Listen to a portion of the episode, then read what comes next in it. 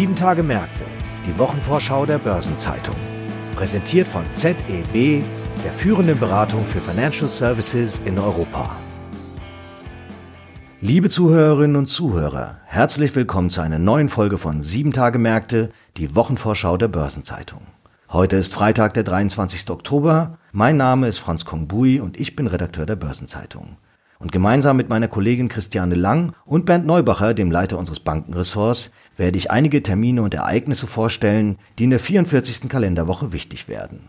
Dabei geht es um so unterschiedliche Themen wie die Deutsche Bank und deren Tochter DWS, die EZB, Mastercard und Visa sowie SAP. Fangen wir direkt mit der Deutschen Bank und deren Tochter DWS an, die am kommenden Mittwoch die Zahlen zum dritten Quartal präsentieren. Bernd, vor Jahresfrist hat die Deutsche Bank Anleger mit tiefroten Quartalszahlen von 832 Millionen Euro verschreckt. Nun sind die Erwartungen der Investoren an die Deutsche Bank hochgesteckt. Worauf gründet sich diese Haltung?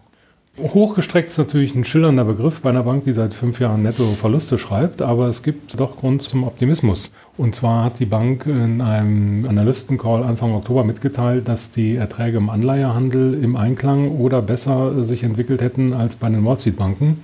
Und die Banken an Wall Street hatten eine Ertragssteigerung um 12 Prozent in Aussicht gestellt. Und äh, das ist natürlich ein wichtiger Faktor für die Zahlen der Deutschen Bank, denn die Erträge aus der Anleihesparte machen im Konzern ein Drittel aller Einnahmen aus. Das Anleihegeschäft lief also gut. Wie schaut es denn in den anderen Segmenten, insbesondere im Corporate Banking, aus? Ja, da besteht wohl Grund zur Annahme, dass die äh, großen Einschläge infolge der Covid-19-Pandemie auch im dritten Quartal ausgeblieben sind. Auf Anfrage äh, teilt die Bank mit, dass sie derzeit keine nennenswerte Nachfrage nach Stundungen im Unternehmenskreditbuch verzeichnen. Und das kann natürlich an der Expertise, an der Risikoexpertise des Instituts liegen, äh, liegt aber auch im branchenweiten Trend, weil generell die äh, Belastungen infolge Corona, die man eigentlich in diesem Jahr schon erwartet hatte, bei den Banken sich infolge der staatlichen Stützungsprogramme doch ins nächste Jahr verlagern dürften. Also da ist das Bild auch nicht so schlecht. Im Aktienemissionsgeschäft, wie gestaltet es sich dort? Das Aktienemissionsgeschäft steht äh, sehr im Blickpunkt, ist aber nicht allzu entscheidend. Also es ist äh, eine spannende Sache, weil die Bank ja im vergangenen Jahr angekündigt hatte, sich aus dem Aktienhandel zurückzuziehen und damals auch einige Beobachter unkten, dass sie in der Folge des Rückzugs aus dem Aktiengeschäft auch bei der Begleitung von Börsengängen an Boden verlieren würde. Jetzt war es per September tatsächlich so, dass sich der Marktanteil des Instituts äh, stark verringert hatte. Allerdings hat gerade Ende September noch der Spin-off von Siemens Energy, äh, bei dem die Deutsche Bank im Konsortium saß, äh, die Kasse nochmal klingeln lassen. Das Aktienemissionsgeschäft macht aber den, den Kohl nicht mehr fett im Konzern, weil die Erträge aus dem Segment Equity Origination, die beliefen sich im ersten Halbjahr auf 140 Millionen. Das ist gerade mal ein Prozent der Gesamterträge im Konzern. Okay, das ist interessant. Wie geht es denn beim Dauerthema Umbau der Bank voran?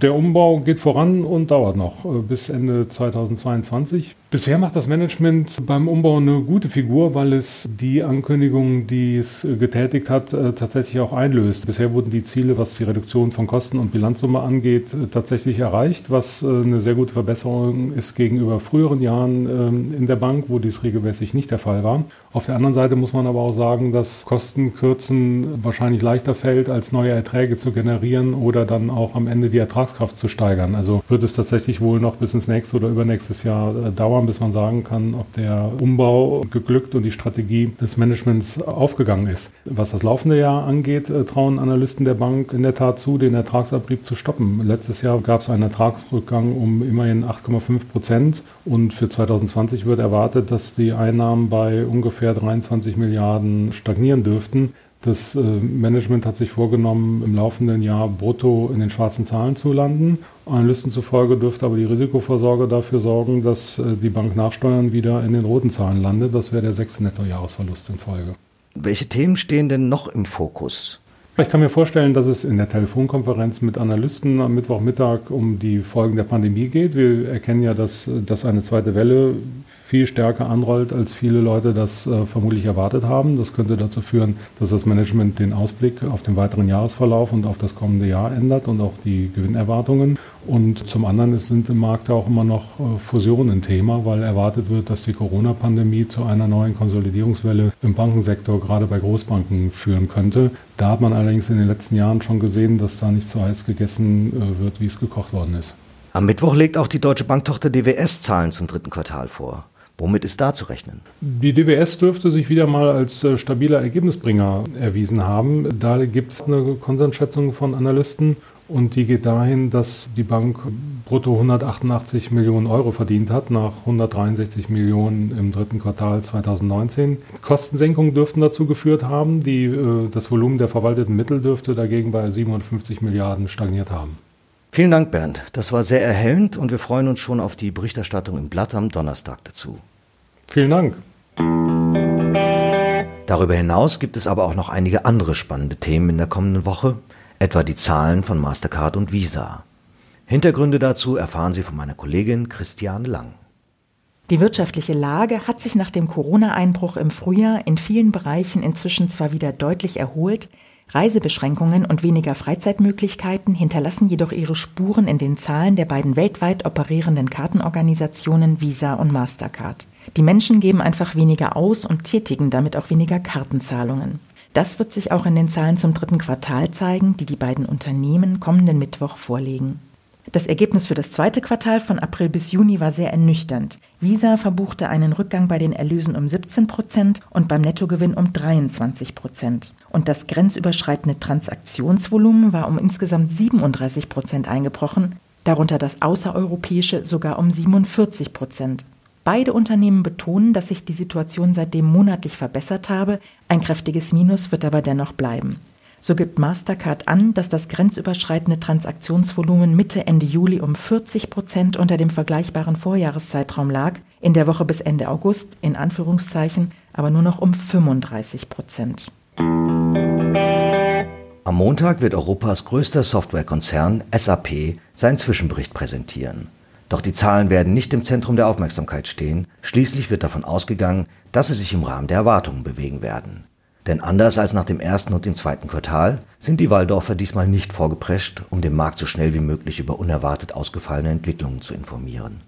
Dem Konzern wird ohnehin auch dieses Jahr eine weitere Steigerung zugetraut. Finanzvorstand Luka Mucic hatte zuletzt angedeutet, dass beim bereits mehrfach angehobenen Jahresziel eines freien Cashflow von 3,5 bis 4 Milliarden Euro im Gesamtjahr sogar etwas mehr drin sein könnte. Da das Zahlenwerk somit wenig Überraschendes bieten dürfte, stehen andere Themen im Fokus. So ist es etwa reichlich still geworden um den Ende Juli angekündigten Plan, die erst 2018 übernommene Tochter Qualtrics in den USA an die Börse bringen zu wollen. Die Investoren dürften zu Recht erwarten, bei diesem Thema auf einen neuen Stand gebracht zu werden. Gleiches gilt auch bei den weiteren Plänen im Geschäft mit CRM-Software nach der Emasis-Übernahme vor wenigen Wochen. Am kommenden Donnerstag schalten sich die Euro-Notenbanker zur nächsten Zinsentscheidung zusammen. Allerdings ist kaum mit großen Beschlüssen in Form einer weiteren geldpolitischen Lockerung zu rechnen.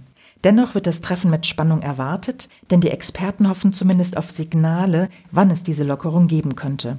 Für viele ist nämlich klar, dass die Europäische Zentralbank nachlegen muss und das Corona-Notfallkaufprogramm erneut aufstocken und verlängern wird. Offen ist dabei nur der Zeitpunkt, aber der Blick richtet sich hier nun auf die übernächste Sitzung im Dezember. Tatsächlich ist die Lage für die Notenbanker zuletzt wieder deutlich ungemütlicher geworden. Die Euro-Wirtschaft hat nach der starken Erholung im Sommer schon wieder an Schwung verloren und einige Ökonomen befürchten sogar eine erneute Rezession. Nun nimmt zugleich die Zahl der Corona-Infektionen in Europa wieder deutlich zu und in manchen Euro-Ländern scheint die Lage bereits außer Kontrolle zu sein und das trübt die wirtschaftlichen Perspektiven zusätzlich. Hinzu kommt, dass die Inflationsrate nicht nur deutlich unterhalb des 2%-Ziels liegt, sondern sogar unter 0%. Und das schürt Deflationsängste.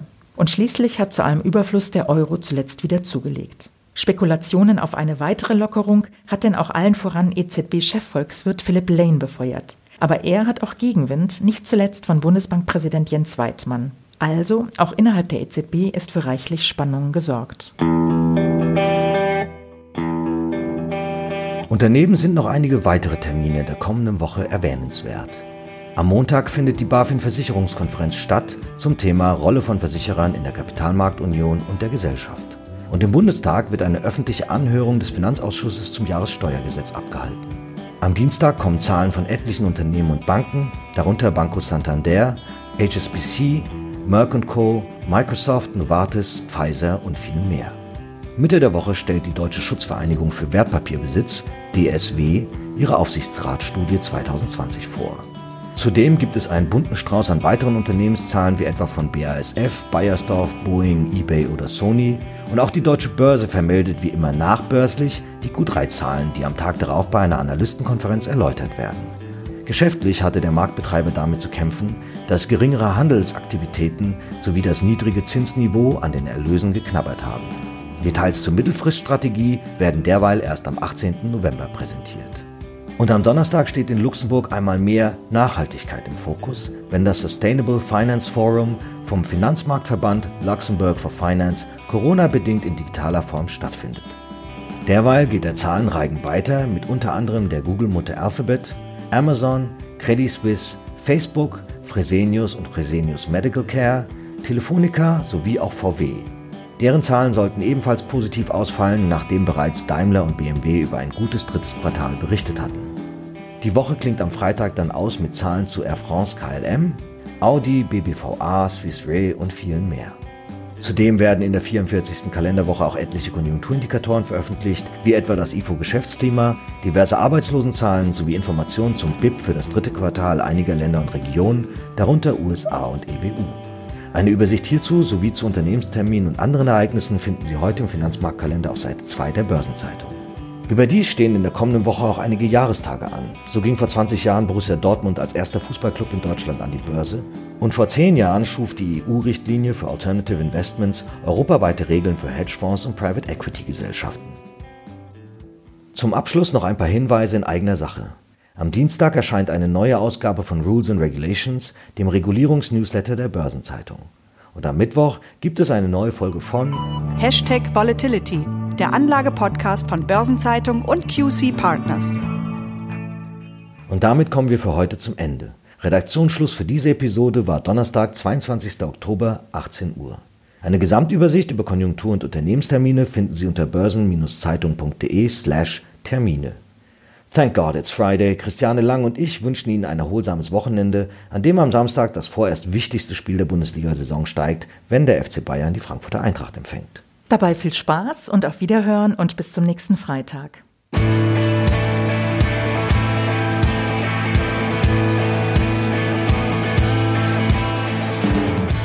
Das war Sieben Tage Märkte, die Wochenvorschau der Börsenzeitung.